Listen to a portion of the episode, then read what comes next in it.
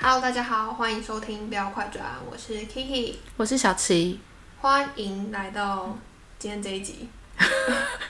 这集要来聊《少年法庭》。最近正热门的剧，没错，他已经在那个什么排行榜上面好久了，快一个月了吧？我觉得有超过一个月，对，它到现在还是在那个 Netflix 的排行没榜上。错，而且是第一名，这部剧真的很好看哎、我自己也还还蛮喜欢的。因为我是很少追韩剧的人，不然就是我追韩剧追到一半会弃剧，但是这部我两天把它全部追完，我也是，他上架马上就看完了，真的很好 看就。它有一个魔力是一集接一集，对对对你对会对想对，知道下一集发生什而么，且它的速度很快，哎，高潮一直迭起，对，它就是它不会有很拖的时候。没错，因为我 这样讲会不会引发公愤或者怎样？我以前看韩剧的时候会看两倍速的，哦，真假因为我觉得韩剧有点多。有吗？我个人认为，因为我喜欢看的是那种美剧二十集就结束的，然后它就是动速度很快。没有，我你好失礼，因为韩剧十八集就结束了，我是说一集二十分钟结哦束，它一集讲一个故事，嗯嗯，OK，对这种感觉，嗯。然后这个，它反正他就是在讲说六个案件，然后再讲一个很讨厌少年犯的法官，然后他面对这六个案件的时候的一些处理方式处理方式，然后它其实是在反映韩国的社会议题，对，就是有很多真实事件改编。没错。嗯，啊，你为什么会喜欢这部剧？我为什么会喜欢哦？嗯，我觉得是因为这个编剧就是把，哎，他主要是有四个法官嘛，嗯，就是有两个左右，一左一右，然后还有新旧部长，没错。然后我是觉得就是他们四个人都有一个不一样的故事，他们哦四个人都有很明确的态度。对，然后就是好像可以从这四个人去看四个角度，就是同一件事情的四个角度去看，对这样。所以我觉得是一个蛮特别的叙事手法嘛，嗯，所以我蛮喜它欢的。代表了四种人看待少年法的态度。对，嗯，因为如果只有只有单一做一个法官的话，我会觉得没有这么的太片面了。对，我会觉得可能会没办法反思很多不同层面的事情。对，但是他从不同的角度切入，你就会去思考，就是为什么这个人会有这样子的想法，嗯，然后你就可以看到事情不一样的角度。就是思想不会这么封闭啦。嗯对，对，那这是我自己最喜欢他的原因，这样。然后我喜欢的原因是因为它也让我反思了很多事情，就像是例如就像是就是我很喜欢他第一个分尸分分尸案件。分尸事件， 对，然后呢，就是里面有一个思觉失调的小男孩，然后他妈妈一开始的时候，就是因为那个有一个男法官跟他说，如果你的儿子承认有帮凶、有共犯，有共犯的话，那他说不定可以减刑。嗯然后他就去说服他的小孩承认有共犯这件事情。可是最后的判决是，他的儿子并没有。减刑，然后还是受到了很严厉的处罚，然后他妈妈就非常的生气，就冲到那个法官面前去质问有点对类是似恐龙家长，对，反正他就是去质问，算恐龙家长嘛？我觉得他就是护子心切哦，嗯，护子心切那种感觉。他就是想说，哎、你都已经答应我了，他是会减刑的，为什么那样子？然后那个很讨厌少年犯的法官反问他说：“你儿子九岁的时候，你为他做了什么？”被害者的母亲，她在她儿子九岁的时候，她失去了她的儿子。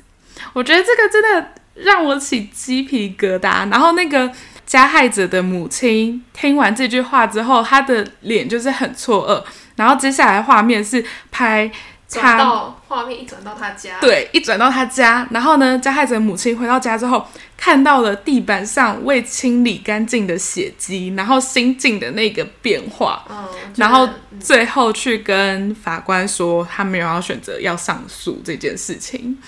我觉得啊，这很这个演员的情绪的变化很影响我，然后还有就是。其中会讲到很多呃父母跟小孩之间的关系，像是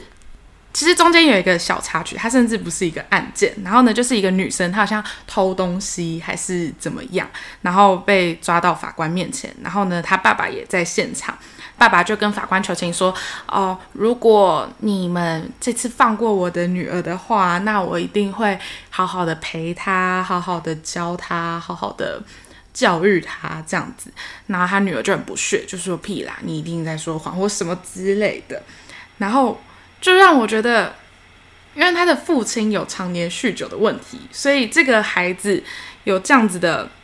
面对差有这样子的偏差，面对这样子的环境，也不是一天两天的事嗯情。然后就觉得这部剧影响我最重的是，是因为我是一个非常喜欢小朋友的人。然后呢，我以前的想法就是，哦，我好喜欢小朋友，所以我以后一定会生小孩，就觉得这是一件很简单的事情。但是看了这部剧之后，我就觉得，天哪，我真的把养小孩不是一件简单的事情，我把生小孩这件事情想得太简单了。你只有想到生，没有想到养。我想到养，但我想到养就是跟小朋友玩那种感觉。哦嗯但是教育小朋友很重要的是一个很环节重要的课题，是一个父母要就是小孩子来到这个世界上学习要怎么成为人这件事情，而父母是在学习要怎么为人父母这件事情，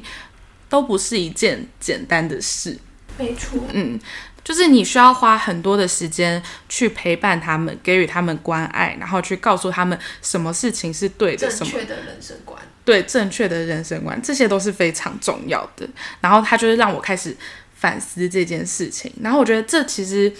不是给青少年看的韩剧，而是给父母、哦给家长看的、给大人看的剧。嗯，对，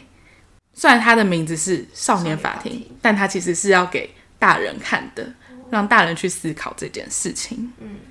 那我自己最喜欢的案件的话，嗯，我是觉得家暴案还蛮沉重的。你还记得吗？哦，记得记得，那个那个录音档我听得好不舒服，真的很难过。那边我也是哭到不嗯然后就会行。让我思考到，好，那我想把这个问题丢给你，嗯，就是那你觉得人性是本善还是人性是本恶的？因为就是我会觉得家暴案这一件，这个女主角她可能真的她不坏，她的本性嗯不坏，但是她做了某些事情，又会让我觉得，那她到底是善良的还是不善良的？应该是说你的意思是说，就是这些少年犯他们做错了很多事情，然后他们也都是在有意识的情况下做的，但是他们的本性是善的还是恶的？因为其实有些人是在呃，就是他就是刚好碰到了就是一个不好的环境，嗯，你想问的是这个吗？反正就是就是我的想法是，环境对一个人的成长真的是很重要。我相信环境肯定会影响这个人性格上的可能偏差也好，或者他性格上的养成也好，无论是穷或者是你父母酗酒、家暴这样子的问题，一定都会影响到你的一些观念或者是想法。像是那个家暴的父亲，就是因为他从小生活在家暴的环境下。但是我认为说，就是虽然这个环境很重要，你的确可能会因为这样子影响，你的确碰到这个环境也是很可怜，你是受害者没错。但是我认为说，你已经长到了一个你知道什么事情是对，什么事情是错的年纪了。你不是两三岁的小朋友了，你已经是十几岁的青少年，你你是有选择的机会的，你可以选择你要不要做这件事情。那个爸爸虽然从小也是被家暴到大的，但是他选择了他要继续家暴他的女儿。他可以选择好好的爱他的女儿，让他的女儿有一个充满爱的环境，但是他选择了去做这样子的事情。其他的少年犯，他们可能从小的时候面对到了父母不关爱自己这样子的一个环境，但是他可以选择他今天要怎么做。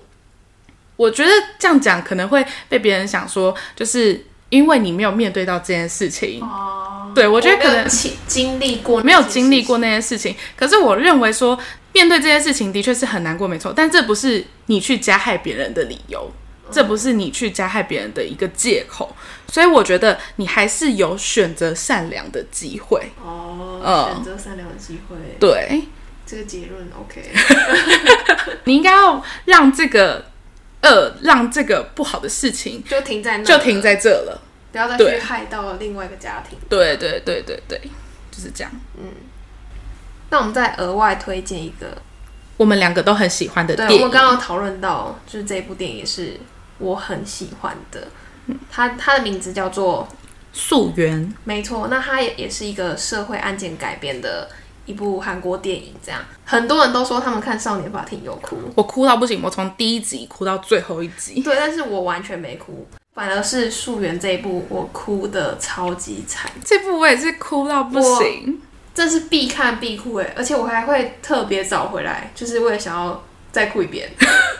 对，这个案件真的是很沉重，很难过。然后其实大概去年还前年的时候，这部电影这个事件真实事件的犯人，这个事件又重新再被大家提起来，再次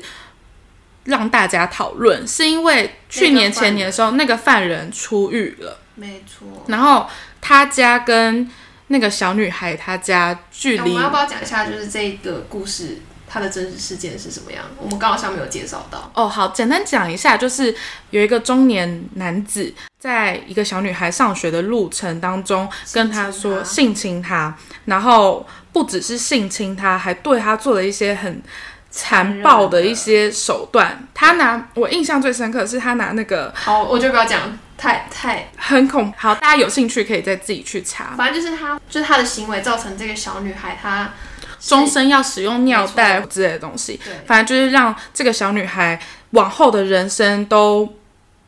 截然不同。没错，然后她也对，我觉得她这部电影讲的很好，是因为就是她把这整个家庭的喜怒，每一个人的每一个情绪、每一个转折都拍得很好。对，然后他去年前年那个犯人出狱，会再次被大家提起来，是因为那个犯人的家跟被害者小女孩他们家距离非常近。没错，对，然后当时因为加害者他们没有想要搬家，所以被害人小女孩他们家就开始思考他们要不要搬家这件事情。但是重点是，怎么会是被害者要走，对，怎么会是被害者要离开？所以大家又开始重新的讨论这个议题。没错，嗯，我觉得大家可以去看看这部电影，我真的哭超惨，我老实嗯可以理，解一下这个事件。对，我真然的好后想好想跟大家说我哪里哭很惨， 好想分享， 你让大家去看，然后我还要再跟大家分享一个 YouTube 频道。然后这个 YouTube 频道叫做 Higher Day。其实我会知道《溯源》这部电影，也是因为看了 Higher Day 他们的韩国社会实施议题的影片，所以才知道的。他们讲述了很多